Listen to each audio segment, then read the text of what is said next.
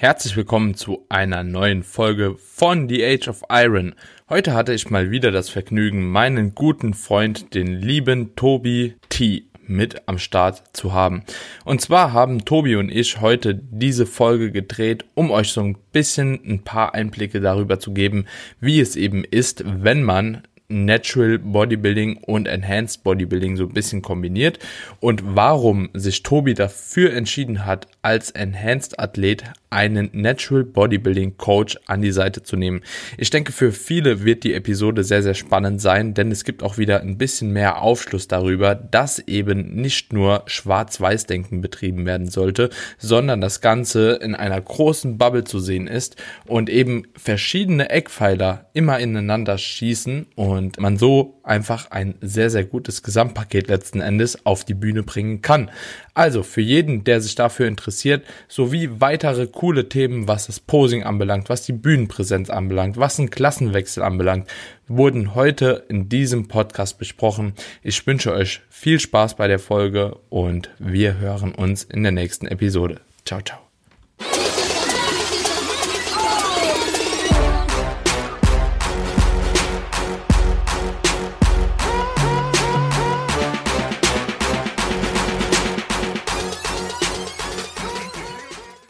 Herzlich willkommen zu einer neuen Episode bei The Age of Iron. Heute habe ich mal wieder meinen altbekannten Kollegen Tobi T hier mit am Start.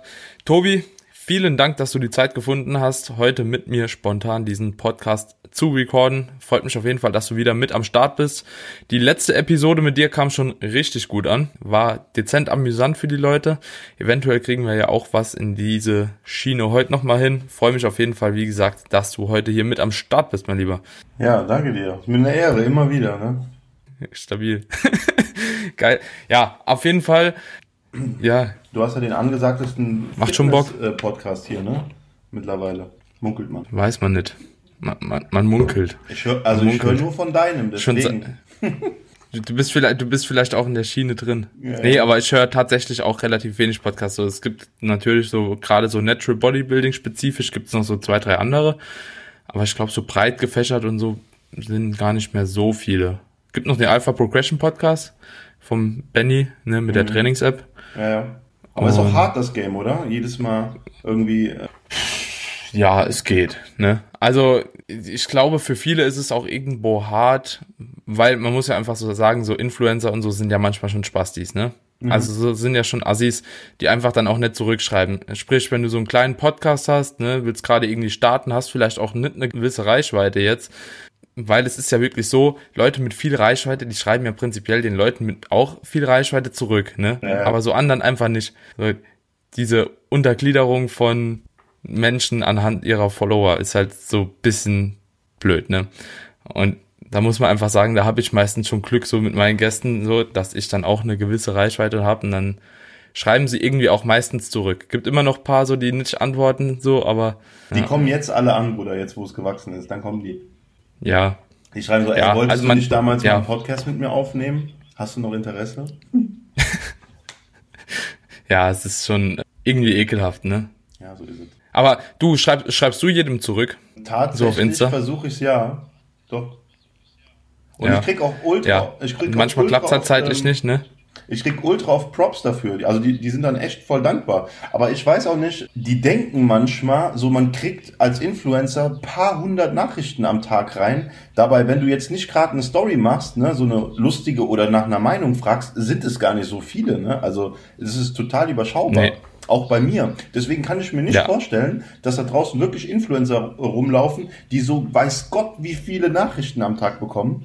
Aber ich Ja. kenne ja, ich kenne ja auch Influencer, die haben absichtlich nie Nachrichten beantwortet, um einfach diese Unerreichbarkeit darzustellen, weißt du, um unerreichbar für die Leute zu wirken. Das sind halt voll die Keks, Alter.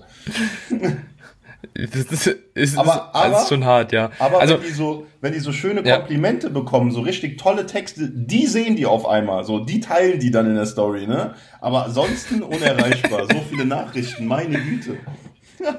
Ja, ja, es ist schon hart. Also ich kann es irgendwo manchmal verstehen, gerade wenn man irgendwie vielleicht auch noch fest irgendwo arbeitet, so 40 Stunden und nicht immer ans Handy gehen kann, dass man dann halt eben nicht noch die Zeit in der Freizeit findet, wenn man vielleicht gerade trainieren ist oder mit seiner Freundin ist oder was auch immer, da dann noch jedem zurückzuschreiben, weil es können halt tagesweise auf jeden Fall schon viele sein, aber ich habe mir jetzt auch, früher habe ich auch weniger zurückgeschrieben, einfach weil ich auch noch Schule war, bla bla bla so. Da habe ich echt auch nicht so die Zeit gefunden, aber mittlerweile so nehme ich mir auch jeden Tag so fast eine Stunde und versuche einfach nur Nachrichten zu beantworten, weil es sind ja auch Leute, die dich unterstützen irgendwo. Ne? Klar, das und ist die ja Leute auch, appreciate. also geben und nehmen irgendwo, ne? Ja, ja. Ja, und das Guck mal, die ist, schreiben dir einmal, ja, ich kann es mir aber auch nicht vorstellen, dass das guck mal, die schreiben dir einmal und wenn du dann nicht antwortest, wie hoch ist die Wahrscheinlichkeit, dass sie sich nochmal äh, kontaktieren so? Wahrscheinlich null, weil die sich denken, ja, komm, der hat letztes Mal schon Ja. nicht Ja. geantwortet, dann brauchst du ihm jetzt auch nicht mehr schreiben. So. Und Ja. wie gesagt, die Leute sind halt immer voll dankbar. Und ich finde, wenn du schon deinen scheiß Instagram offen hast, bevor du dir von irgendwelchen anderen Leuten Stories oder irgendeinen Müll reinziehst, dann nimm doch gerade diese 30 Sekunden und mach dem gerade eine Sprachmemo, so, weißt du? Ja, ja. Ja, ist so, finde finde ich cool. Bei mir ist es, also es gibt so Nachrichten, gerade so kurze, die sind auch meistens so easy beantwortet, aber es gibt leider auch Nachrichten so und da tut's mir im Herzen weh, ne, wenn ich Nachrichten lese, die halt eben so doppelte doppelte Displaylänge haben, ne?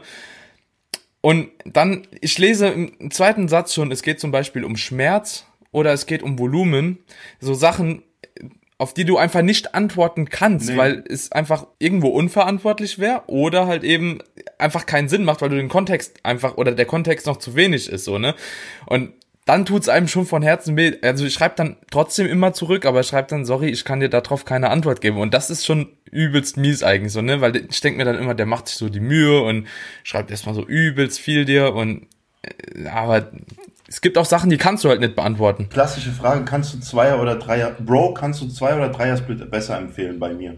So, was willst du, Ja. was willst du darauf antworten, Alter? Da müsstest du erstmal, ach du Ja, Scheiße. fünf, Fünfer-Split oder OKUK. Ja, So, ja. Und äh, aber da frage ich mich auch immer so, ich mache ja auch immer die Fragerunden, liest die jemand tatsächlich? Also so, weil die Frage, die wiederholt sich ja halt, am ne? geilsten war bei dir, So. was frühstückst Letztens du eigentlich?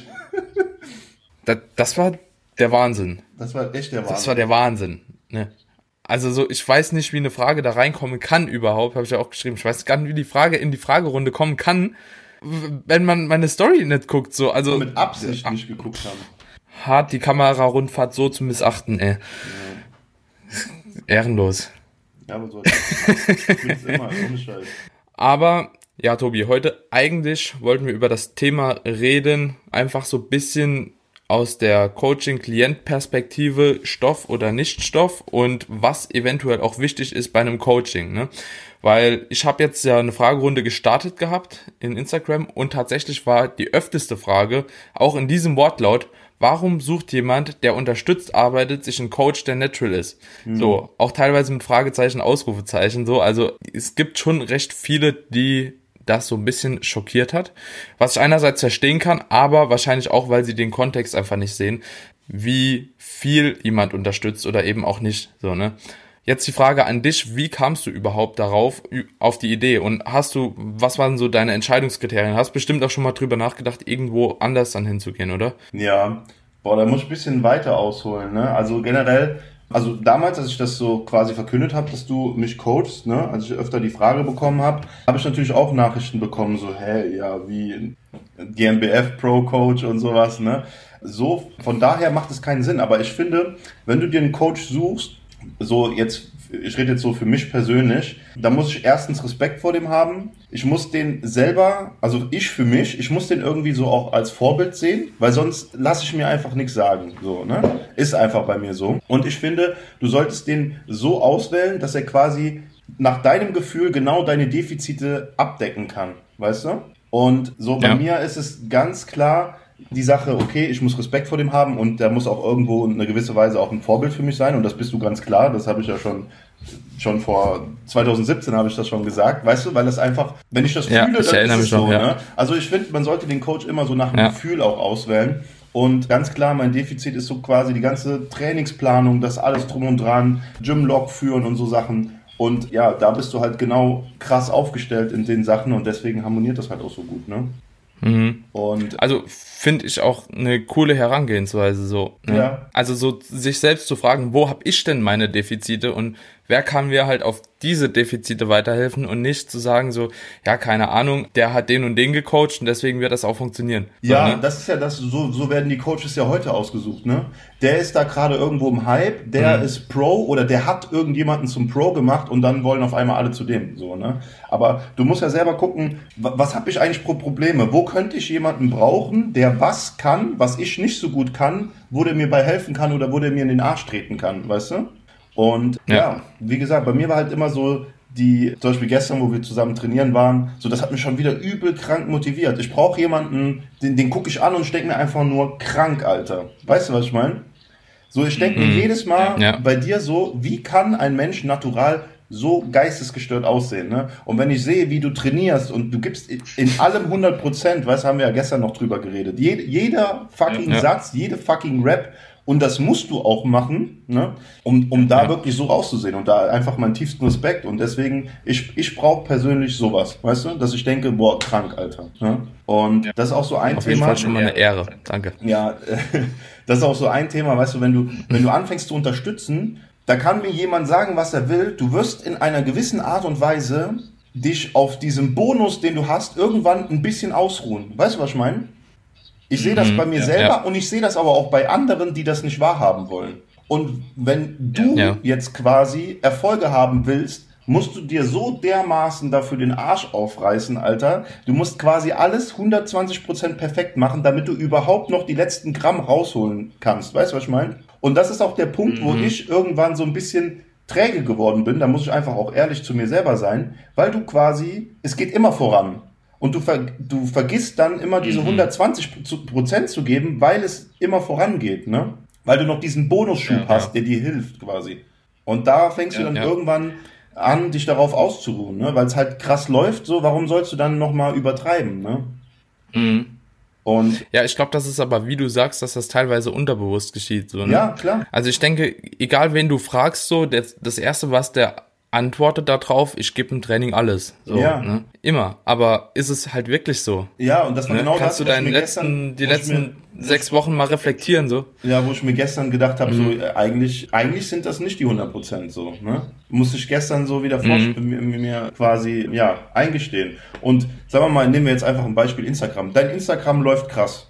Du machst, du postest irgendeine Scheiße und mhm. es geht immer ab und läuft perfekt gibst du dir noch so genauso viel Mühe mhm. wie jemand, der dabei ist, zu, zu scheitern und stagnieren, der hinter allem 100% gibt und hinterfragt und versucht, die ständig weiterzukommen. Irgendwann ruhst du dich ja. darauf aus, dass es läuft, weißt du? Ja, ja. Gibst du dir noch so ja, viel Mühe mit deinem Content, Punkt. wenn egal ja. welches Bild einfach durch die Decke geht? Nee, so, mhm. weißt du? Ja. ja, Handyfoto, Spiegel-Selfie. Ja, und dann finde ja. ich natürlich... Nee, aber ist, ist ein sauguter Punkt, ja. Und dann für mich natürlich der Aspekt, Stoff ist nicht gleich Stoff, weißt du, was ich meine? Die denken dann immer so, okay, mhm. du fängst an, Medikamente mit ins Spiel zu bringen und brauchst dann keine Ahnung was. Also da frage ich mich auch an der Stelle, hilft dir das, wenn du einen Coach hast, der einfach nur Erfahrung mit Steroiden hat? Weil Erfahrung ist ja nicht gleich Wissen, weißt du, was ich meine? Da müsste sich ja mhm. rein theoretisch ja. jeder, der enhanced, einen Arzt holen, also der auch Arzt ist, weißt du? Ja, ja. Weil ansonsten, ja. ansonsten bist du ja nur mit einem im Gespräch, der viele Erfahrungswerte hat. Aber viele Erfahrungswerte heißt ja auch nicht gleich, dass es dann perfekt läuft, weißt du? Ja. Ja, und dann. Ja, das ist sowieso relativ, also so, da wird's halt auch kompliziert, ne? Also da muss ich auch sagen, da bin, da, da bin ich ja auch komplett raus. Ne? Also das ist halt so ein Ding, das kann ich halt nicht steuern. Aber man kann einfach trotzdem das Training halt steuern, Ernährung steuern und alles, was halt eben drumherum passiert. Und wie gesagt, so wenn da jetzt irgendwie zehn Sachen im Spiel wären oder so, dann wäre ich auch komplett raus, weil ich dann einfach gar keine Ahnung mehr hätte. Aber solange das halt eben nur auf so minimaler Basis geschieht, ja, okay, was passiert dann? Man hat eine bessere Regeneration, vielleicht ist man auch ein bisschen, ist der Anabolismus manchmal ein bisschen gefördert und so weiter und so fort, aber es ist jetzt nicht weltentscheidend so, ne? Also so, du bringst deinen Blutzuckerspiegel nicht komplett irgendwie in den Keller und dann nochmal hoch und was weiß ich, ballerst dir irgendwas an Wachs rein, so, was dich einfach komplett wachsen lässt und so. Also, da muss man ja auch ganz klar nochmal unterscheiden, so, was wird dann überhaupt gefahren, ne? Und die Unterschiede sind dann auch irgendwann nicht mehr Genau, nicht mehr, ja, am Anfang nicht so groß, je nachdem, wie viel man da ballert. Und das kannst du natürlich auch stecken bis zum Mr. Olympia Stuff, wo es dann einfach auch, wo man dann wirklich auch sagen muss, okay, da, da bist du raus. also. Deswegen ja. habe ich ja gesagt, Stoff ist nicht gleich Stoff, ne? Und wenn du da mhm. ein bisschen Testo fährst, dann ist es jetzt nicht so weltbewegend, als müsstest du da sonst irgendwie auf einmal einen NPC Pro als Coach haben, weißt du? Das mhm, ist dann einfach ja. auch nicht notwendig so. Ja. Was natürlich interessant wird, haben wir ja auch schon drüber gesprochen, so beim Peaking in die Richtung, wenn es dann wirklich nochmal auf die Bühne geht, da wird es natürlich auch ein bisschen interessanter, da muss man natürlich dann auch ein bisschen feinfühliger sein und auch links und rechts mal ein bisschen bei ein paar anderen schauen, aber man selbst hat ja auch so irgendwo immer ein paar Leute aus einem Enhanced-Bereich, wo man auch wirklich weiß, die arbeiten auch eher so science-based. Und das, da, da baue ich einfach mehr drauf, wie auf Erfahrungswerte per se. So, ja, gerade was Entwässern und so weiter und so fort angeht, so, da muss man natürlich dann ein bisschen was beachten, was halt im Neddy-Bereich erstmal nicht so wäre, weil man einfach ohne alles dann auf die Bühne geht, so, ne? Wobei das ja auch wieder komplett unterschiedlich Aber ist so von Person zu Person, ne? Wie im Neddy-Bereich auch. Ja, ja, ja. Deswegen. Aber richtig cooles Thema, finde ich auch sehr, sehr spannend. Ich kann mir auch vorstellen tatsächlich, dass das in Zukunft doch öfter so sein wird dass unterstützte Athleten sich teilweise auch einen Neddy-Coach holen.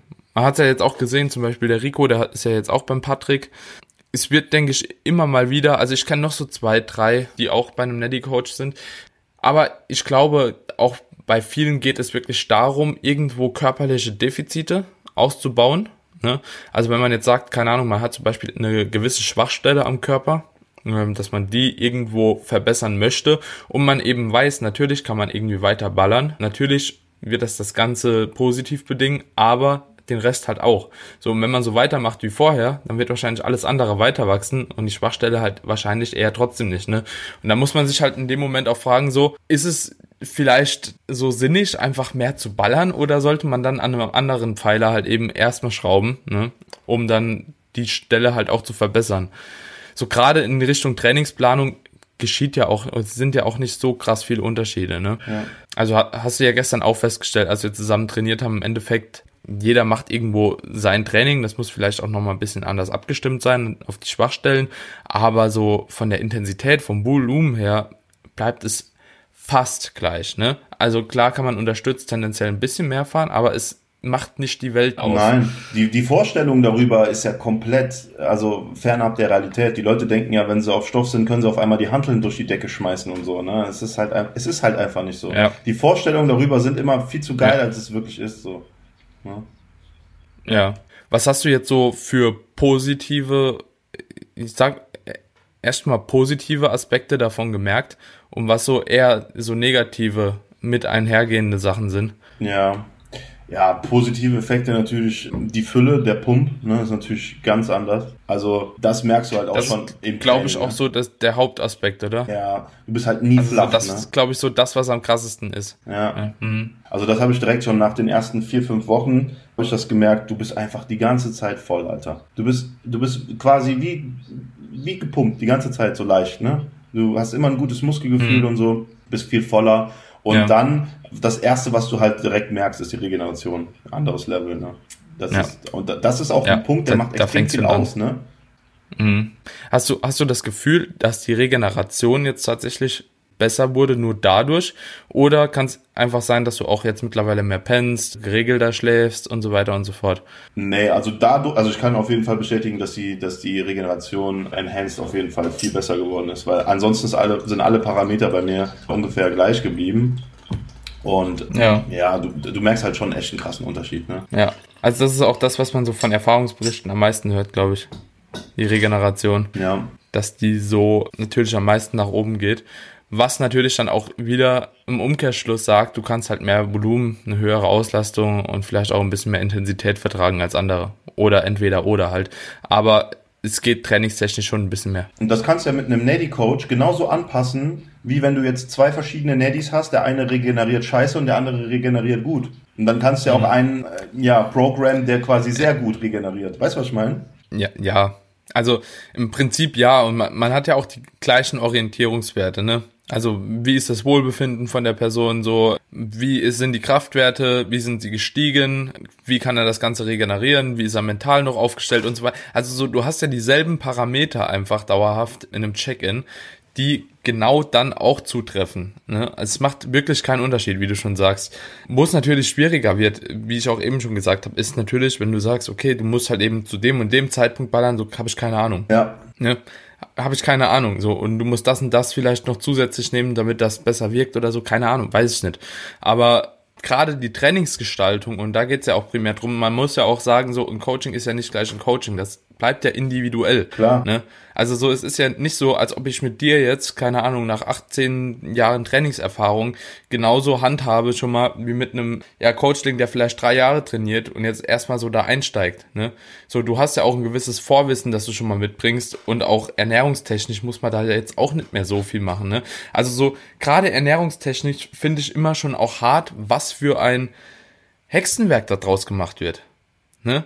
Also gerade in dem IFBB-Bereich finde ich es hart, was für ein Hexenwerk da draus gemacht wird. So, ja, du musst siebenmal am Tag essen, Reis, Hähnchen, Pute, bla bla bla. Ist ja schön und gut, so wenn man 8000 Kalorien am Tag hat, ist es vielleicht vorteilhaft, auch ein bisschen öfter zu essen, so bevor man sich irgendwie einmal am Tag 5000 Kalorien auf einmal ziehen muss. Aber diese ja, du musst 4 Gramm Protein essen, du musst so und so viel Reis essen, du darfst nur 250 Gramm Brokkoli essen. Fuck it. So, fuck it. So, guck, dass du deine wertvollen Sachen reinkriegst und fertig.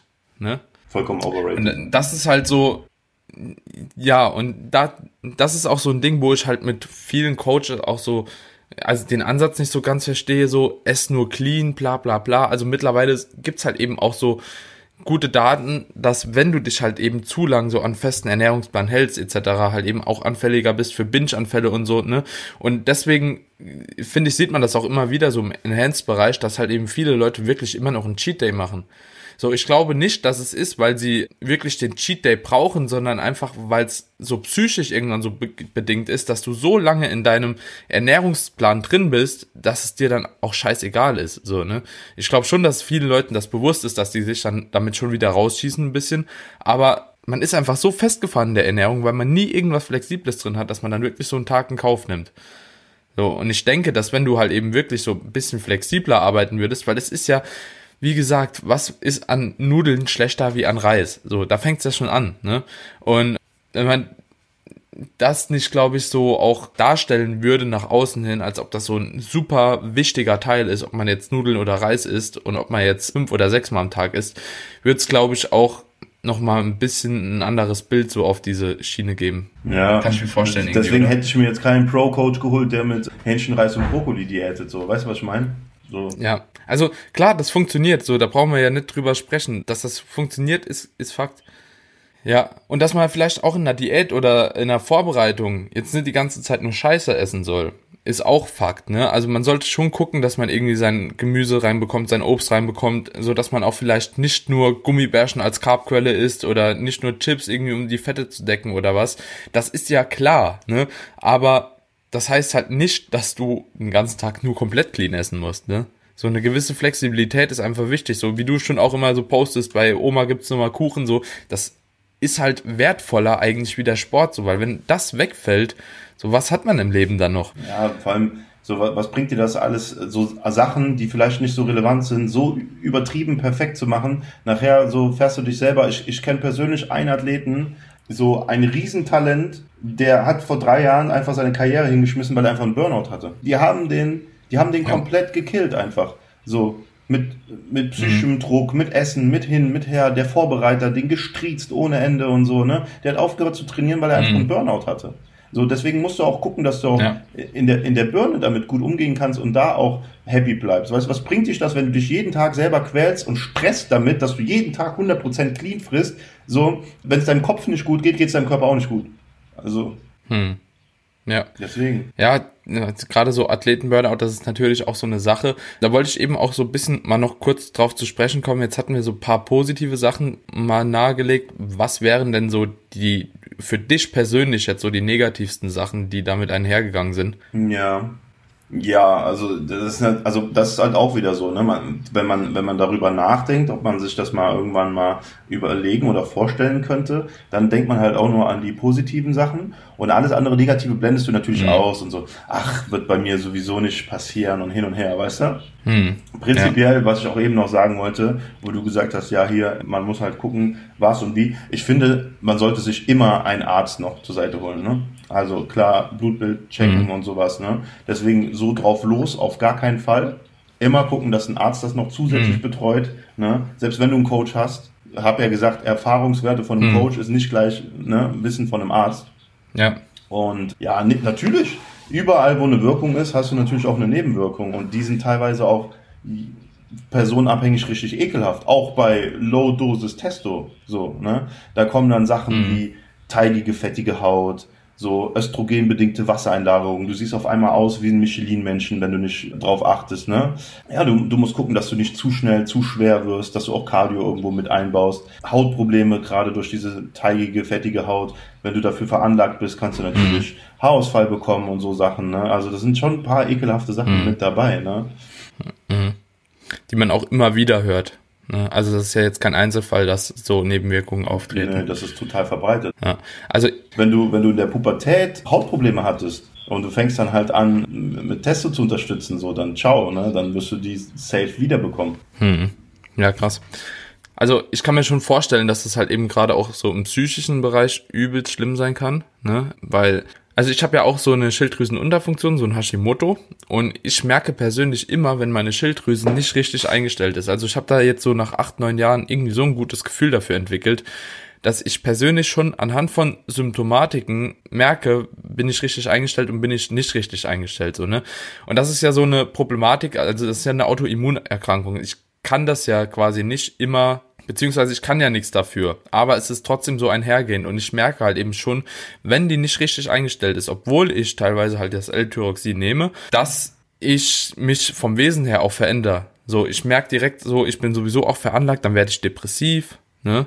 So, das ist echt extrem, dann werde ich depressiv, dann werde ich so lethargischer, dann zweifle ich so an allem, Obstipation, trockene Haut, ich kann da wirklich so, die, die, die Nägel sind komisch und so weiter und so fort. Also so, ich habe so eine Palette von Symptomen, die dann auf einmal so zusammen einkrachen und da merke ich auch schon so hormonell bin ich gerade nicht eingestellt. So, und das ist ja auch irgendwo ein hormonelles Defizit oder halt ein Überschuss, ne? Und genau das gleiche passiert natürlich auch, wenn du halt zum Beispiel Testosteron oder so zu dir nimmst. Ne? Die Symptomatik unterscheidet sich ein bisschen, allerdings ist schon relativ viel ähnlich. So, das ist schon ganz witzig. Ich habe das auch mal geguckt, weil ich auch da nie wusste, ist es jetzt die Schilddrüse oder habe ich vielleicht einen Testosteronmangel und so, gerade auch was so Libido angeht und so. Das ist ja auch immer so eine Geschichte bei den beiden.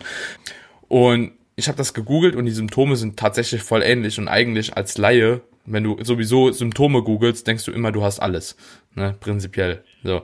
Aber dementsprechend kann ich mir schon vorstellen, dass das halt ultra unterschätzt ist. Ja. Weil es einen psychisch doch schon, glaube ich, ziemlich kaputt machen kann, ne? Klar. Weil da kommen ja auch so Dinge dazu, was denkt die Familie, was sagen die Freunde, man kann den Schritt nicht mehr zurückgehen, ewig wird man irgendwie so als Stoffer oder so abgestempelt, ne? Das sind so, hast du damit auch schon Erfahrungen gemacht? Also ich muss ehrlich sagen, dass das Thema ja in, in letzter Zeit, Gott sei Dank, ein bisschen transparenter und offener ja behandelt und auch angenommen wird. Ne? Und gerade wenn du auch ein ambitionierter Wettkampfathlet bist und dich da oben auch ja sehen lässt, dann ist es irgendwie so bei den Leuten schon mehr akzeptiert, beziehungsweise die gehen sowieso davon aus. Ne?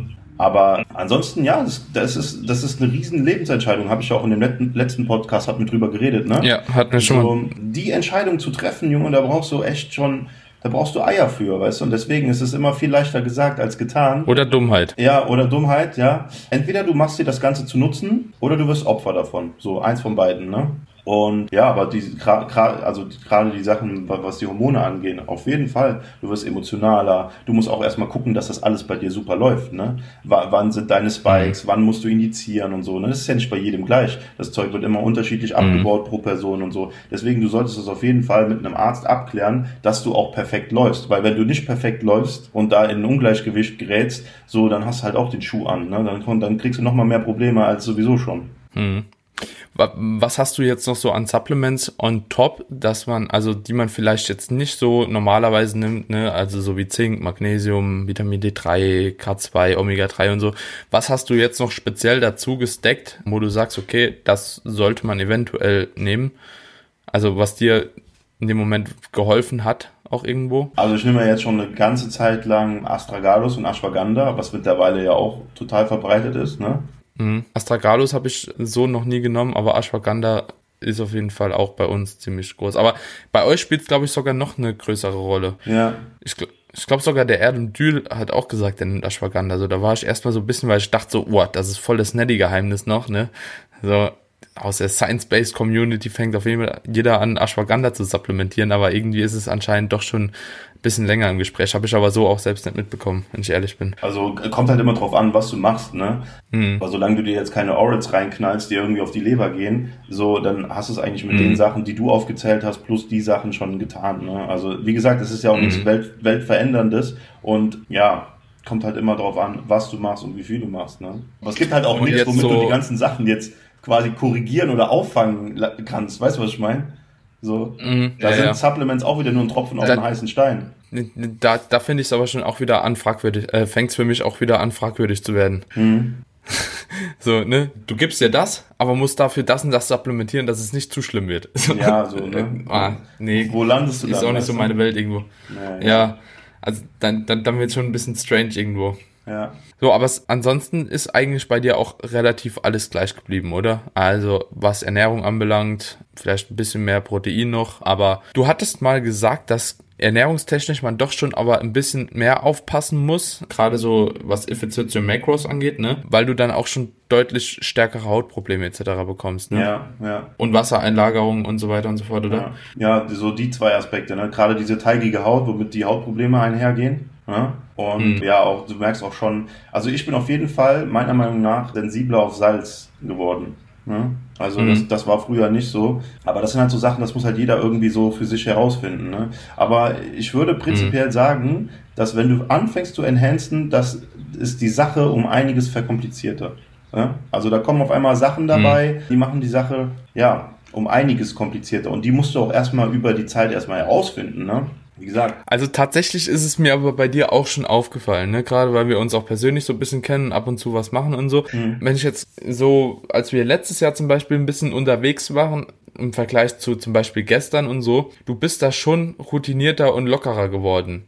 Also letztes Jahr um die Zeit, weiß ich noch, du hast dir so einen krassen Kopf über alles gemacht. So, kann ich jetzt das vielleicht, kann ich den McFlurry essen, ohne dass ich meine Form komplett nochmal zerstöre jetzt? Kann ich das trainieren? Mache ich dies? Mache ich das so? Also das war schon, auch vom Kopf her hat man gemerkt, so du ratterst mehr so, ne?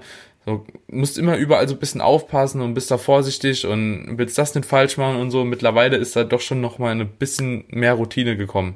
Ich denke aber auch, weil du halt eben jetzt nicht zusätzlich nochmal angefangen hast, irgendwie fünf, sechs andere Sachen zu stacken, sondern einfach auch mal dabei geblieben bist. Und dann lernt man ja irgendwann auch damit umzugehen. Das ist ja quasi auch wie eine Verletzung oder so. Oder auch in einer Wettkampfdiät, bei mir zum Beispiel so, dass ich jetzt in der Maintenance werde ich nie mehr auswärts essen gehen, weil es einfach die Form zu undurchsichtig macht. Aber das weiß ich jetzt und das werde ich für mein Leben wissen. Aber genauso wird es wahrscheinlich damit dann genauso sein, ne? Ja, das spielt sich halt alles ein. Ne? So, du lernst genau damit umzugehen. Ich weiß mittlerweile genau, auf was ich reagiere, wann, wie, wo. Ja, also du lernst halt, du lernst halt, es, es kommen neue Sachen dabei, aber das hast du ganz schnell drin, wie du damit umgehen kannst und so. Ne? Und ja, du Mhm. musst dich halt anpassen und du darfst halt nie schlafen. So, du musst immer möglichst auch notieren, gucken, was was funktioniert für dich, was funktioniert für dich nicht, wie läuft, vielleicht sogar auch Tagebuch führen, gerade wegen so diesen mentalen Ja. Sachen. Ne? Warum nicht? Und wenn du, wenn du anfängst, Das ist eigentlich ein geiler Punkt. Ich finde, als Athlet kann man das sowieso machen, ne? klar, klar, vor allem, Also das, das, das ist eine geile Sache. Ja.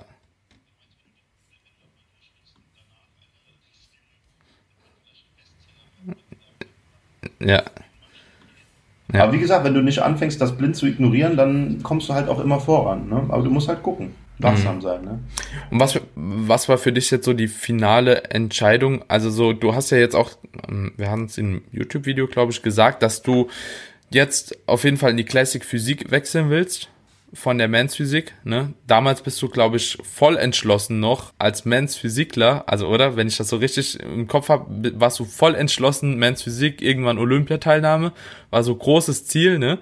Und jetzt bist du dann doch auf dem Weg irgendwo dazu gekommen, dass du von Men's Physik zu Classic Physik oder den Klassenwechsel wagen willst. Was war so da deine Entscheidung, dass du gesagt hast, ja, ey, Men's Physik, ich glaube, habe ich keinen Bock mehr drauf. Ja, nicht keinen Bock mehr drauf, aber es ist einfach so, du musst irgendwo auch ehrlich zu dir selbst sein und schauen, wie, also wo geht deine Veranlagung hin, ne? Und gerade so in den letzten mhm. ein bis zwei Jahren hat sich halt so bei mir extrem gezeigt, dass die gerade meine Stärken und Schwächen überhaupt nicht mehr so in die Mensphysik reinpassen, weißt du? Gerade so die, die Müsstest du auch viel arbeiten, um das auszugleichen, ne? Ja, und irgendwann macht es halt auch einfach keinen Sinn mehr, weil deine Stärken so krass in den Vordergrund gehen, dass du den Look gar nicht mehr so richtig hinbekommst, weißt du? Und gerade mhm. so in der NPC da oben brauchst du halt einfach eine verdammt schmale Taille, am besten gar kein Arsch und gar keine Beine, damit die Badehose möglichst eng und klein ist, weißt du? Hm. Dementsprechend wirkst ja. ja auch obenrum größer und dann halt, ja, hm. die Schlüsselpartie, Brust, Schultern halt extrem krass ausgeprägt. Und das ist halt einfach das, wo mein Körper sich in den letzten ein, zwei Jahren, wo ich halt nochmal diesen extremen Schwung gemacht habe, eben durch das Enhancen, einfach sich nicht hinentwickelt hat, sondern in eine ganz andere Richtung. Und zwar eine Richtung mit dicken hm. Beinen und dicken Armen. Und das ist halt einfach so das, was auch in die Classic mit reinspielt. Ne? Und da muss ich halt auch ehrlich zu, mich, zu mir selbst sein. Und ich habe auch in der letzten Saison gemerkt, ich werde wahrscheinlich in der Men's Physik kein Profi. So. Ne? Also das sieht mhm. sehr, sehr, sehr schwer aus, einfach weil die Veranlagungen dafür nicht mehr so gegeben sind. Ne? Ja, krass. Ich fand aber auch schon immer, muss ich halt eben ganz ehrlich sagen, so deine Beine sind halt eigentlich so die größte Stärke, die du hast. So gerade die, die, der Quad, der Schwung, das ist halt einfach schön, ne? Und das ist auch so schade, die halt zu verstecken, ne? Also, das ist wirklich super schade und gerade auch, weil du keine schmale Schlüsselbeinbreite jetzt hast, ne, du hast schon auch eine gute Frame eigentlich von oben hin. Du hast einen guten Latt, mhm. du hast stabile Schultern, beziehungsweise eine stabile Schulterarmpartie, das ist relativ ausgeglichen eigentlich, aber du hast dicke Arme und du hast dicke Beine und das macht natürlich in Kombination mit dem dicken Latt und halt einen Schwung in den Beinen machst du, erzeugst du halt eine super schöne X-Frame. So, und das ist einfach auch irgendwo dieses klassische Bodybuilding. Ne? Also ich denke schon, dass dieser Klassenwechsel für dich persönlich als Athlet die bessere Entscheidung war. Ob du jetzt dieses Jahr so den Sprung zum Profis schaffst oder halt eben nächstes oder in drei Jahren, ist dann primär erstmal egal, aber ich denke so, dass du gesagt hast, okay, ich mache diesen Wechsel mit, mhm. wird dich extrem weiterbringen. Weil Bodybuilding ist ja sowieso so ein langwieriger Sport, also du, man braucht ja jetzt auch nicht erwarten, dass man innerhalb von ein, zwei Jahren irgendwie alles reißt, ne? Also es gibt paar, paar Outlier so, sie Chris Bumstead etc., aber das ist ja nicht der Regelfall, so, ne?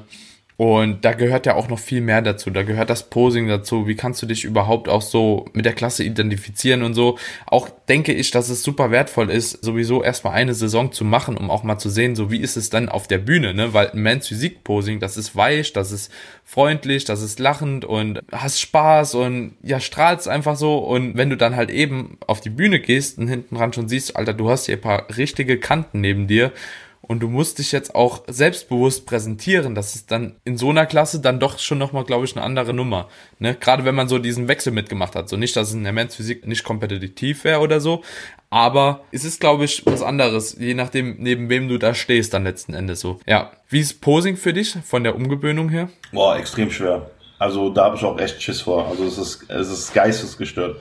Wenn ich überlege, wie viele Jahre ich an meinem Men's Physik Posing rumgeschliffen habe, wo es quasi in, in der NPC am Ende nur zwei Ansichten gab, also Front- und Rückenansicht, wie viele Details du da verbessern kannst über die einzelnen Wettkampferfahrungen. Und wenn ich das übertrage auf die ganzen Classic-Posen und wie viel Winkel du da quasi nochmal verändern und erzeugen kannst, krass. Also da musst du wirklich Üben, üben, üben, üben, üben. Das ist echt eine ganz andere mhm. Hausnummer. Weil allein in der Men's Physik, wie du die Knie eindrehst, allein die Ferse, wie du die Hände hältst, offen, eingedreht, so, die, die Schulter reinneigen, dies, das, da gibt's so viele Kleinigkeiten. Und jetzt überleg mal in jeder Classic-Pose, wie viele unterschiedliche Ellenbogenreihen, zack, zack, zack, die Hände abknicken, nicht, wie viel optisch das an Unterschieden machen kann und wie viel mhm. Erfahrung du da brauchst, bis das perfekt sitzt, Alter. Ja, das ist schon also, das ist wirklich krass. Ich, ich glaube, dass es prinzipiell im Bodybuilding allgemein krass ist. Ne? Bei den Classic finde ich es noch ein bisschen undurchsichtiger, weil man das auch nicht so vor Augen hat. Ne? Also gerade so die letzten Jahre, man hat immer Bodybuilding gesehen. Klar, du hast die Standardposen irgendwie Front Relaxed, Side Relaxed, Back Relaxed, so Maus Muscular und so weiter und so fort. Aber bei der Classic Physik ist es halt eben so wenig greifbar, weil du für dich selbst verantwortlich bist. Du musst gucken, wo kriegst du nochmal die Informationen her. Wer konnte damals gut posen? Wer hat aber vielleicht auch die Posen noch gar nicht so richtig gestellt, wer kann dir wirklich weiterhelfen und sagen, okay, die Pose musst du so und so verändern. Also ich zum Beispiel habe das extrem gemerkt, beim, als ich bei David Hoffmann war, ne? ich da auch so eine Vakuumpose rausgehauen habe oder so und er sagt, das sieht scheiße aus. Ne? Also so sagt er einfach so, die gefällt mir nicht. So, stell die nicht so. Und das, das ist dann halt eben auch immer hart, so, weil du bekommst überall so die Bestätigung im Internet, ne, Social Media gerade, postest ein Insta-Bild und jeder sagt so, wow, krasse Vakuum und er sagt einfach so, sieht scheiße aus, ne. Und da ist mir egal, wie viel Komplimente du bekommst, wenn der King so sagt, es sieht scheiße aus, dann sieht scheiße aus, fertig. Da, da, da braucht man sich dann auch nicht darauf ausruhen, so. Und das ist halt super wichtig, dass man, glaube ich, da irgendjemand hat, der einen so ein bisschen gerade so in die Classic-Richtung durchleitet. Ne? Aber es, ist, es ist wirklich so, ich habe bis nach, also wie viel, wie viel Men's Physik-Wettkämpfe habe ich gemacht? Zehn, elf?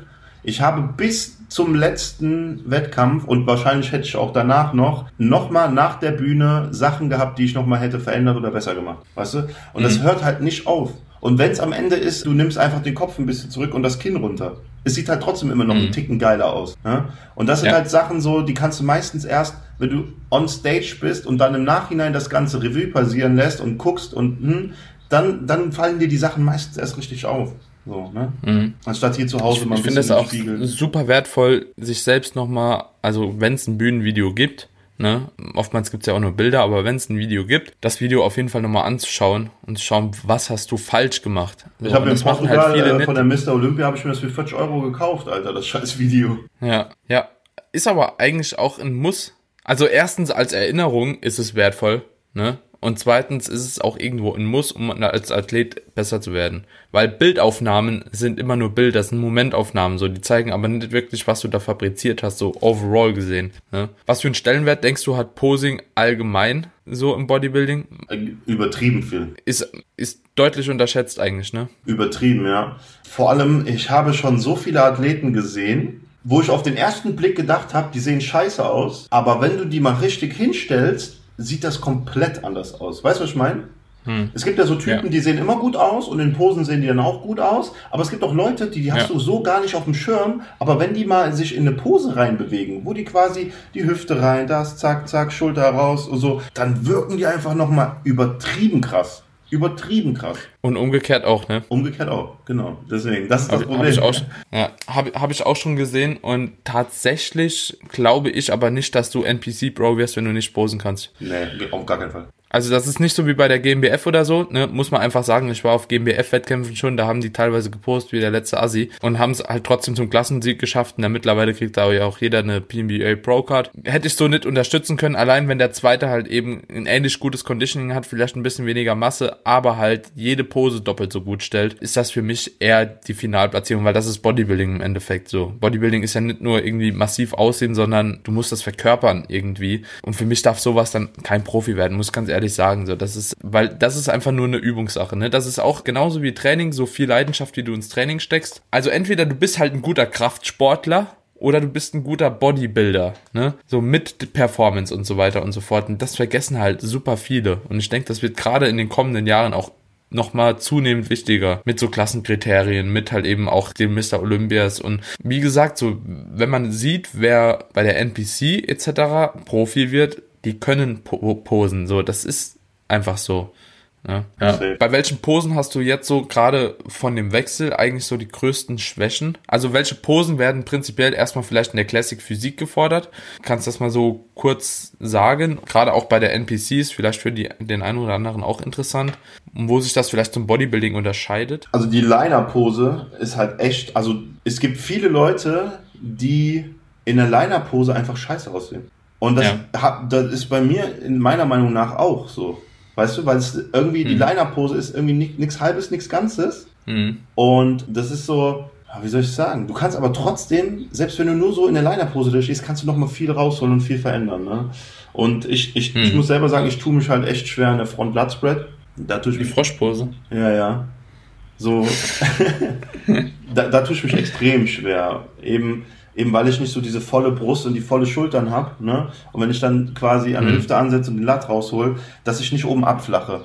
So. Mhm. Und da richtig die Schultern zu platzieren und da quasi sich oben breit machen, trotzdem den Latt aufhaben und da den perfekten Winkel zu finden, wie wenn die Jury von unten hochschaut. Da, also, weißt du, und das musst du halt auch auf der Bühne stehen, ohne dass du einen Spiegel vor dir hast oder mhm. nochmal großartig korrigierst. Ich finde das Witzige bei der Pose ist gerade so, wenn du das vom Spiegel machst, du lehnst dich automatisch nach hinten, damit der Latt größer aussieht. So, wenn du die Pose übst, aber dem muss halt eben in dem Moment auch bewusst sein, wenn die Jury unten sitzt, musst du dich eigentlich nach vorne lehnen, so, ne? Und man, man guckt natürlich immer, zieht ein Latt auf, so, macht sich ganz breit, weißt du, und dann siehst du ja auch einfach viel mehr Fläche, wenn du dich nach hinten lehnst. So im Spiegel sieht das gut aus. Aber das dann umzudenken, dass es halt eben für die von unten total kacke aussieht dann in dem Moment, weil sie eigentlich wahrscheinlich nur noch Bauch sehen, ist halt auch, macht die Sache jetzt auch nicht unbedingt leichter. Ja, deswegen auf jeden Fall. Ist das eine Pflichtpose? Äh, ja, ja, klar. Ja. Deswegen würde ich auch was, immer beim, was sind die, beim was sind die Pflichtposen alle beim Classic Physik? Das kommt halt immer drauf an, ne? Aber bei der NPC haben wir natürlich Front Double Bicep. Die läuft eigentlich bei mir ja. Ganz gut, muss ich sagen, weil ich die auch so, die hat man eigentlich auch drin wegen Instapics und sowas. Weißt du, also die ist ja, vom Gefühl ja. her auch sehr gut, wobei du da auch schon wieder so viel verändern kannst, allein wie du die Ellenbogen reinfährst, rausfährst, neigst, die Hände, weißt du, da kannst du so viel nochmal optisch gestalten und ja, quasi alle Rückenansichten habe ich auch nochmal so ein bisschen äh, Schiss vor, eben weil wir da nochmal ordentlich an der Rückendichte arbeiten müssen. Da haben wir ja gestern nochmal drüber gequatscht, so dass mir da vielleicht noch ein bisschen ja. so das Fleisch fehlt. Aber wie gesagt, Posing ist das A und O. Posing-Training muss auf jeden Fall sitzen und ich würde auch immer Posing-Training machen mit einer Kamera ja, und die auch am mhm. besten irgendwie mit einem Dreibein von unten nach oben fixiert stellen, quasi aus Jury-Sicht und das dann einfach bis zum Verrecken üben. Ne? So. Anders, anders kann ich mir das. Geht nicht. Geht nicht. Ne? Und am besten auch irgendwo immer mal wieder mit jemand austauschen, der richtig gut posen kann. Ja. So, die, diese kleinen Cues einfach, die sind so wertvoll. Vielleicht auch, um eine Pose besser reinzukommen. Ich finde das auch ziemlich cool jetzt von der GmbF auch so. Der André Patrice, der macht ja auch immer so Posing-Seminare und so das ist schon super wertvoll, gerade für jemand, der halt eben, also einfach auch nochmal, um diese Routine reinzubekommen, wie es denn ist auf einem Wettkampf, ne?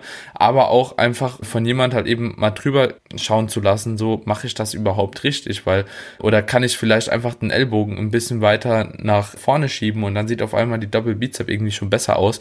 Das ist immer so, so ein kleines Thema, dass man selbst einfach gar nicht so auf die Reihe bekommt. Klar. So, das, deswegen, ich finde das immer ganz gut, mit Leuten darüber auch mal auszutauschen. Wird aber, finde ich, deutlich interessanter, sobald man in die Prep geht. Ja, natürlich, ne, weil es einfach macht auch viel mehr Spaß so, ne.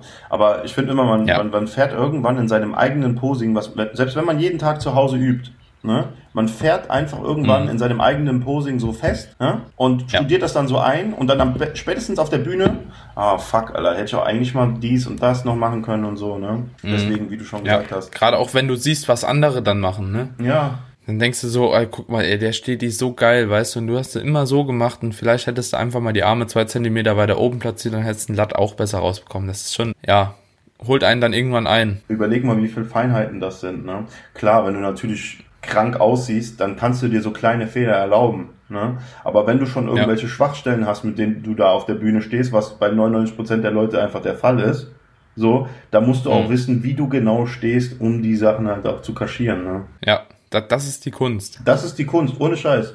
So, ich hätte mir, ganz ehrlich, ich hätte damals niemals gedacht, dass ich irgendwann mal Neddy auf der Arnolds Classics Bühne stehe und da im Finale stehe, mit meiner Hühnerbrust. Ich, ich schwör's dir, mhm. ich habe mir fast, ich hatte Dünnpraddel, als ich in der Vorbereitung Top 6 stand, hinter der Arnold Classics Bühne. Ich sah aus wie so der kleine Junge, der das Wasser trägt, neben den Spartiaten, Alter. Ich habe mich rumgeguckt, so, die hatten, weißt du, was ich meine? So einfach, ja, ja. ne? Und ich stand da so ja. mit meinem Neddy, keine Ahnung, was hatte ich da? Weiß ich nicht, lass es 82 Kilo gewesen sein so mit mhm. meiner Hühnerbrust und ich hätte damals wirklich felsenfest behauptet, mit der Brust komme ich, komme ich einfach international nicht ins Finale. So, aber fuck it, weil ich einfach gut stehen konnte und es einfach nicht so, weißt du, in der Seitpose konnte ich so richtig gut reinflexen und in mhm. der Frontpose hat man einfach nicht so drauf geachtet, weil einfach der Bauch dominiert hat. So, ne? Also die Linie mhm. sah trotzdem schön aus. Ja. Hätte ich jetzt, ja. hätte ich jetzt einmal irgendwann auf der Bühne einfach straight, äh, straight seitlich so gestanden, hätte man einfach gesehen, was ich für eine flache ja. Brust habe. Aber es hat kein Mensch gesehen. Ich bin sogar beim Walk-In so mhm. seitlich gelaufen, weißt du? Mhm, ja. Ja, tatsächlich, das ist aber ja auch, wie du schon sagst, das ist einfach die Kunst. Und ich finde das auch manchmal sogar beachtlicher, wenn jemand wirklich Zeit da ins Posing investiert, wie wenn es umgekehrt ist und jemand einfach nur hingeht und sagt so, ja, okay, ich mache halt nur mein Training. Ne, und geht dann auf die Bühne. So, ich finde, das gehört halt schon mit dazu. Man muss halt sagen, so in der Offseason macht es halt oftmals keinen Spaß. Und in der Diät kommt es einfach mit zunehmend besserer Form, investiert man auch immer mehr Zeit da rein. Aber jedem, der das erste Mal jetzt zum Beispiel starten will, würde ich schon raten, auch in der Offseason wenigstens das Ganze schon mal anzugehen und zu probieren. Ne, immer mal wieder. Dieses Gefühl, wenn du das erste Mal auf der, auf der Bühne stehst und einfach so eine gewisse Unsicherheit hast, ist einfach so ein ekelhaftes Gefühl. Ich weiß nicht, wie es bei dir mhm. war, aber meine Beine haben gezittert ja. wie Espenlaub, Alter. Es war echt. Mhm. Ich habe einfach nur gebetet, bis ja. wir wieder von der Bühne runter konnten. So beim ersten Mal. Ja, es war schon irgendwie. Und bei Physik also konnte so, man halt so, nichts so falsch machen. bei mir, aber ja, wenn man sich so dran erinnert, es war schon eine wilde Zeit. so, klar, man guckt so links und rechts, ne, und dann sieht man Instagram gerade auch so die ganzen Bilder von ganzen guten Athleten und dann gehst du auf die Bühne. Dann denk ich so, oh, ja, okay, vielleicht hätte ich das noch besser machen müssen, das noch besser machen. Deswegen auf jeden Fall schon mal das Posing ausbauen, dass das kein Problem mehr gibt. Weil das kann man gut beeinflussen. Ja, übertrieben, so. Das ist einfach nur, das ist komplett deine Verantwortung, ne? wie du zu Hause ja. das umgestaltest, übst und wie gesagt, auch der Austausch ist wichtig. Wenn du nicht nach, nach, bei, bei Leuten, die erfahrener oder professioneller sind, nachfragst um Hilfe, so, dann wird dir auch keiner einfach so helfen. Weißt du, was ich meine? So, das ist deine Verantwortung, mhm. dass du das auf die Kette kriegst. Ja. Und Tobi, was sind jetzt so deine Ziele für die nächste Zeit, für die kommende Zeit? Ja, auf jeden Fall mit dir zusammen an meinen Schwachstellen zu arbeiten, das Posing weiter ausbauen und ja, dann hoffentlich nächstes Jahr im Herbst wieder an den Start zu gehen. Ne? Für mich persönlich wäre natürlich Was? richtig schön die Dennis James Classic. Hier in Deutschland war ein richtig schöner Wettkampf. Und ja, da mit, mit, einer, mit einer geilen, also ich will so, also ich weiß nicht, ob du dich in mich hineinversetzen kannst, aber der Druck ist schon hoch, weißt du, wenn du, wenn du quasi als Mensch Physikler kommst und da schon dich an, an, an internationalen Wettkämpfen äh, ja, so öfter in der Top 3 standst und gut platziert hast und dann einen Klassenwechsel machst, so, dann ist, da ist schon Druck, so, man hat so schon krasse Erwartungen mhm. an sich selbst, ne, und vor allem auch so mhm. für die Leute und, aber ich will das wirklich so für mich selbst mir beweisen und dann auch extra an der Dennis James Classic in, in Deutschland da stehen und sagen, ey, so, guck mal, ich kann auch, ich kann auch Classic Bodybuilding, weißt du? Und mhm, ja. deswegen, also ich, ich würde mich, darauf arbeite ich hin, aber ich würde mich riesig freuen, da auch eine Top-Platzierung zu holen. Ne? Ja. Vielleicht sogar, sogar, hinzugehen und, zu, und da, so, so einen Eindruck zu schaffen, Alter, ich weiß nicht, ob du das von Logan Franklin mitbekommen hast, was in den letzten Monaten bei ihm so abging, aber dass es einfach auch vielleicht auch so ein kleiner Wow-Effekt kommt, weißt du, so, boah, Alter, der ja auch den Wechsel gemacht hat jetzt. Genau, das ist einfach so ja. krasser Classic-Wechsel und das ist auf jeden Fall, da, da, sieht der besser drin aus. So, weißt du, was ich meine? Das wäre natürlich für mich so ein, so ein Traum, ne? dass die Beine geil aussehen und ja. dass die Leute sagen, Alter, der ist nicht nur Men's Physik-Athlet hier ohne Beine, sondern der kann auch da stehen und das sieht geil aus. So. Ja, aber ich glaube, da sind wir auch tendenziell auf einem guten Weg. So, wenn man sich einfach mal die Entwicklung von Helms anschaut, so Klut ist auch extrem gut gekommen, Beine haben nochmal einen Sprung gemacht. Ähm, Rücken wird bearbeitet, Arme sind auch richtig dick. Also das sieht schon ziemlich passend aus. Ich denke auch so, wenn das Conditioning stimmt, ne, dann ist die Klasse auch richtig eigentlich für dich. Ja, ich habe halt nur so ein bisschen Respekt ja. und Angst so vor, vor diesen, ja, vor, einfach vor dieser Bühnenerfahrung, die mir da fehlt, weißt du? Wenn ich jetzt denke, okay, ich mhm. müsste an einen Men's Physik-Wettkampf gehen, du brauchst mir einfach nur eine Badehose gehen und ich müsste in Shape sein und ich hätte, also es wäre alles gegessen. Ich hätte keine Fragen mehr, keine, keine Zweifel, nichts. Ich würde mein Ding machen ja. und ich bin, bin da wirklich safe, kann ich sagen, nach den ganzen Wettkämpfen. Ne? Und so ist halt. Hast, hast so, du das Gefühl? Hast du das Gefühl, dass das mehr durch wirklich so das Athletendasein bedingt ist, so dass man dich eventuell schon kennt von anderen NPC-Wettkämpfen? Oder denkst du, dass es eher teilweise auch durch das ganze Social-Media-Game so ein bisschen negativ beeinträchtigt? Teils, teils, aber ich sag dir, bei mir ist es prinzipiell einfach so die Erwartung an mich selbst, sage ich dir ganz ehrlich. So, das ist bei mir immer voll der krasse Punkt. Ne? Mhm. Und Aber ich bin mir zuversichtlich, dass das Paket halt schon ziemlich gut wird. Ich glaube nicht, dass, also ich kann mir nicht vorstellen, dass du als Athlet da hingehst und nicht erkannt wirst, weil du halt eben auch so eine Fläche bildest, weißt du? Du, du verdeckst halt schon ziemlich krass, wenn du halt dieses breite Schlüsselbein hast, die ausladenden Quads, diese X-Frame einfach, weißt du? Und dann stehst du halt da und stehst halt, wenn du die Posen hinbekommst, dann stehst du Classic da.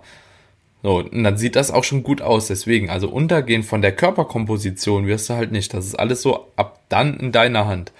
ne? Oder unserer Conditioning so eher in meiner, aber Ja. das Posing in deiner auch irgendwo und dann wird das letzten Endes auch gut werden, bin ich mir schon ziemlich sicher. Ja, also ich will einfach wirklich für mich so einen, einfach einen geilen Classic-Look erreichen, ne? Weil es war wirklich, ich muss dir ganz ehrlich sagen, jetzt letzte Saison nach den Wettkämpfen, ich, ich hab, war schon nach der Saison zu Hause und habe mir Gedanken gemacht, habe ich gedacht so, Alter, Tobi, so, klar, jeder hat sein, seinen Körper so und jeder ist individuell auf seine Art und Weise, aber du musst halt auch irgendwo schon in eine Klasse fitten. Mu musst du einfach, wenn du Wettkampfathlet bist, weißt du? So, Ja, ja. ich finde, jeder Körper sieht auf eine gewisse Art und Weise ästhetisch und geil aus. Natürlich. Egal, ob du jetzt Ja. total unproportionell bist, aber es kann trotzdem geil aussehen. Ne? Und, aber es war wirklich ne, nach der letzten Saison so ein Punkt, wo ich gedacht habe, Alter, ich passe irgendwie nicht so richtig mehr so in die Men's Physik rein, ne? gerade das mit den Beinen und hin und her. Und dann habe ich aber auch überlegt, boah, ne, Classic, okay, Beine passen, aber wie sieht das mit dem Rest aus und kann ich da mithalten? Und ich hatte wirklich schon so ein bisschen Bedenken, so, dass sich da vielleicht für mich gar keine Klasse mehr ergibt. Ne? Aber weiß nicht, ich sag immer, also, ne, wo ein Wille da Ich, ich- also ich bin, ich, ich bin der Meinung, so, genau, wo ein Wille, da ein Weg und vor allem, man darf den Aspekt Zeit auch nie unterschätzen. Ja. So, du bist jetzt auch noch keine 40, man sagen könnte, okay, so langsam müsste halt mal eine Klasse her, weil ansonsten gibt das halt eben vielleicht in den nächsten fünf Jahren keinen mehr, sondern du bist halt eben auch noch ziemlich jung und gerade was Schwachstellen angeht, kann man natürlich auch mit einem gewissen Programming gut rangehen, um das halt eben auszugleichen und die Physik halt eben auch noch dahingehend zu formen. Gerade wenn man unterstützt auch vielleicht arbeitet und man den Prozess so ein bisschen beschleunigen kann. Ne? Also da, da ist es meiner Meinung nach nur eine Frage der Zeit, bis man halt 100% dann eine Klasse fittet. Und ich denke, das ist auch nur eine Frage der Zeit, und natürlich auch den Ansporn an sich oder Anspruch an sich, wo man auf welchem Wettkampf man starten will und wo man auch eine Pro-Card erreichen will. Weil dass du eine kriegen könntest oder kannst, bin ich mir eigentlich zu 100% sicher, weil es gibt so viel Newbie-Wettkämpfe halt, ne, wo man dann einfach mal hingeht, vielleicht auch Glück hat, nicht so viele Teilnehmer da sind und dann eine Pro-Card mitnimmt. Aber ob das halt eben die Ambition an einen selbst ist, so, das muss halt eben so die andere Frage sein. Ähm, hatte ich mit dem Tim Budesheim auch mal drüber gesprochen, so, er hat auch gesagt, so klar, ich kann mich auf irgendeinen Wettkampf stellen, den gewinnen vielleicht, ne, aber bin ich dann wirklich einer der Besten oder Ja, ja. spiele ich mir dann einfach nur so Social Media technisch so in die Karten mäßig, ne? Und wenn du schon sagst, du, du willst für dich selbst auf die Dennis James Classic gehen, das halt eben oder die der beste oder mit der beste Wettkampf wahrscheinlich weltweit ist, was aktuell so die NPC zu bieten hat, dann heißt das ja schon mal so, du machst es für dich und nicht für den Namen oder nicht für die Pro-Card per se. Und ich denke, das ist auch so die richtige Ambition, weil dann steht man nämlich auch mit guten Gegnern da, weiß auch im Vergleich mal, und das ist halt eben super wichtig, wenn du den Vergleich hast mit anderen Classic-Athleten, wo sind dann tatsächlich auf der Bühne die Schwächen? So, und das ist egal wie, auch im Bodybuilding, egal ob GNBF, ob das NPC ist, ob das IFBB ist, das ist mit die wichtigste Erfahrung, die man überhaupt kriegen kann. Wo sind die Schwächen im Vergleich mit anderen und wie muss ich oder wie kann ich das dann nochmal verbessern? Ja? Und da finde ich auch, fällt mir gerade so ein anderes Thema ein, ein großes Problem, das ganz viele Athleten mittlerweile sagen, das kommt, rührt, denke ich, auch durch diesen, dieses erweitere Trainingsprogramming etc. immer wieder auf, dass viele halt eben sagen, wenn ich länger in der Off-Season bleibe, baue ich mehr Muskeln auf, eine längere produktive Zeit und so weiter und so fort. Die sind aber noch nie gestartet und das ist ein großes Problem, weil wenn du dann das erste Mal auf der Bühne stehst, dann fehlen dir vielleicht ganz andere Sachen wie nur die Muskulatur. Ne? Die Erfahrung ist so wichtig, Ja. so wichtig. Und das unterschätzen auch so viele. Ich habe ein paar Kollegen so, die sagen halt immer noch oder auch Klienten, ja, ich warte noch ein Jahr, ich mache noch ein Jahr, ich mache noch ein Jahr, da geht noch was, ich kann hier noch was rausholen. Klar kannst du. Aber du darfst auch nicht vergessen, mal auf die Bühne zu gehen und Erfahrung zu sammeln, weil vielleicht fehlt es dir an einer ganz anderen Stelle, die du noch gar nicht so auf dem Schirm hast bisher. Deswegen finde ich auch von Ben Lukas äh, so geil im Moment, dass er jetzt noch zwei weitere Pro-Wettkämpfe macht. Einfach, um sich noch Erfahrung reinzuholen. So, ne? Hm. Du musst auch einfach gegen Bessere spielen, um was zu lernen. So, dadurch wirst du besser, ganz Ja. klar. Ja. ist es immer so, wenn du ein gutes kompetitives Feld hast, bringt dich das viel weiter, wie wenn du einfach gegen schwache Athleten stehst. So. Naja, und für mich Vom selber. Spaßfaktor vielleicht nicht unbedingt, aber Ja, für Spaßfaktor nicht. dich und deine persönliche Entwicklung. Ja, und das ist halt nicht das Wichtigste so, ne? Irgendwann, so, Mhm. wenn du die ganze Zeit Noobs-Ups zockst, so in einem Game, so macht dir irgendwann auch mal keinen Bock mehr, ne? Ja, Naja, aber für mich persönlich war Dennis James Classics einfach so auch, weil ich habe da am meisten Respekt, am meisten Schiss vor und wenn ich, wenn ich so persönlich richtig Schiss hab, dann switcht bei mir so ein Schalter um, Alter, und dann acker ich wie ein Pferd, Alter. So. Und das brauche ich Mhm. dann auch einfach, ne? Ja, ist auf jeden Fall ein guter Wettkampf, der geplant ist. Willst aber wahrscheinlich trotzdem auch noch weiter Erfahrung sammeln. Also drei, vier Wettkämpfe werden es wahrscheinlich schon werden, ne? Mit, mittlerweile weiß ich ja, welche NPC-Wettkämpfe da gut gewählt sind, die jetzt nicht unbedingt zu teuer und so aufwendig. Also da habe ich, das ist auch wieder so ein Ding, weißt du, wir haben letztes Jahr so viele Wettkämpfe gemacht, der Nico und ich, dass ich wirklich auch jetzt sagen kann, okay, ich habe echt eine Ahnung darüber, welche NPC-Wettkämpfe hier in Europa wirklich gut sind, welche sich lohnen, wie sieht's Mhm. mit den Kosten aus, wie ist der Wettkampf an sich strukturiert und geplant und so. Natürlich ist es nicht immer gleich, aber ich habe schon ein gutes Bild darüber bekommen und wenn ich nochmal starten würde, wüsste ich genau, was ich machen würde. Ne? Hm, ja. Ja, wie gesagt, so, es ist in jeder Hinsicht gut, auch ab und zu einfach mal zu starten. So, man muss nicht jedes Jahr, man muss nicht alle zwei Jahre starten, aber irgendwann überhaupt mal diesen Schritt zu gehen, ist super wichtig als Athlet und vor allem dann auch in regelmäßigen Zeitabständen, wenn man da halt eben auch erfolgreich werden will. Vor allem irgendwo, ne? enhanced, weil du auch einfach viel mehr Möglichkeiten hast und Kapazität und so. Ja. Kann man ganz Ja. klar sagen, ne? Ja, auch so, du bist ja auch deutlich schneller von der Re Prep halt regeneriert, ne? So, keine Ahnung, wenn ein Netty irgendwie sechs Monate braucht. Was du eben auch noch gesagt hast, die Vorteile, da, da, da spielt das halt auch nochmal mit rein, ne? So. Ja. Du kannst da wirklich, also wir Ja. haben ja das ganze Jahr über Wettkämpfe gemacht, ne? Mhm. So, und es geht halt Das ist auch. crazy. Das kannst du dir Neddy gar Das nicht ist crazy. Nee. Da wärst du mit Also- minus, minus 10 Kilo rausgegangen. Ja, erstens das und glaube ich auch psychisch und hormonell wärst du irgendwann, brichst du da. Also es gibt tatsächlich so ein paar Netty-Athleten, auch so vor allem erfahrenere, die, die ziehen echt eine Wettkampfsaison über zehn Monate, habe ich jetzt auch ein paar Mal gehört, so von 3DMJ, so der Jeff Alberts, glaube ich, der hat das gemacht. Aber das ist halt auch, da brauchst du erstmal übelst viel Erfahrung. Du darfst auf dem ersten Wettkampf noch nicht so ready sein, ne? Das ist gefährlich, auch weil du dir die Form halt eben übelst schnell verkackst, ne? Wenn du dann Post kommt, erstmal die- alles am Bauch einlagerst und so und dann nochmal in Diät ein, na, ist Ich habe es ja schwierig. 2017 gemacht und es hat mich einfach nur komplett gefickt und es hat einfach keinen Spaß gemacht. So. Ja, ja. Also sehe ich auch den Sinn nicht so dahinter. Dann lieber das nehmen, was gerade irgendwie zeitlich drumrum ist. Naja. Alright, Tobi. Stunde fünf auf der Uhr. Ich denke, Folge passt. ich bedanke mich auf jeden Fall, dass du da warst, Ja, dass du die Einblicke für die Leute gegeben hast. Ich denke, da ist viel Wertvolles dabei. Ich glaube auch, das Thema Posing, das eigentlich gar nicht so geplant war jetzt, ist trotzdem für den einen oder anderen, weil hier hören ja schon viele Wettkampfathleten zu, ein wichtiges Thema. Vielleicht gibt es auch noch mal ein bisschen Anreiz, da auch ein bisschen mehr Zeit zu investieren. Gerade auch, wenn man so einen Wechsel wagt. Und ja, ich denke, da bist du safe nicht der Einzigste. Es wird bestimmt mehreren so gehen. Gerade auch so im Netty-Bereich gehen ja auch viele erstmal Physik, schnuppern sich rein und dann ins Bodybuilding so. Das ist im Endeffekt fast das Gleiche, ne? Dementsprechend ziemlich interessant auf jeden Fall. Hm.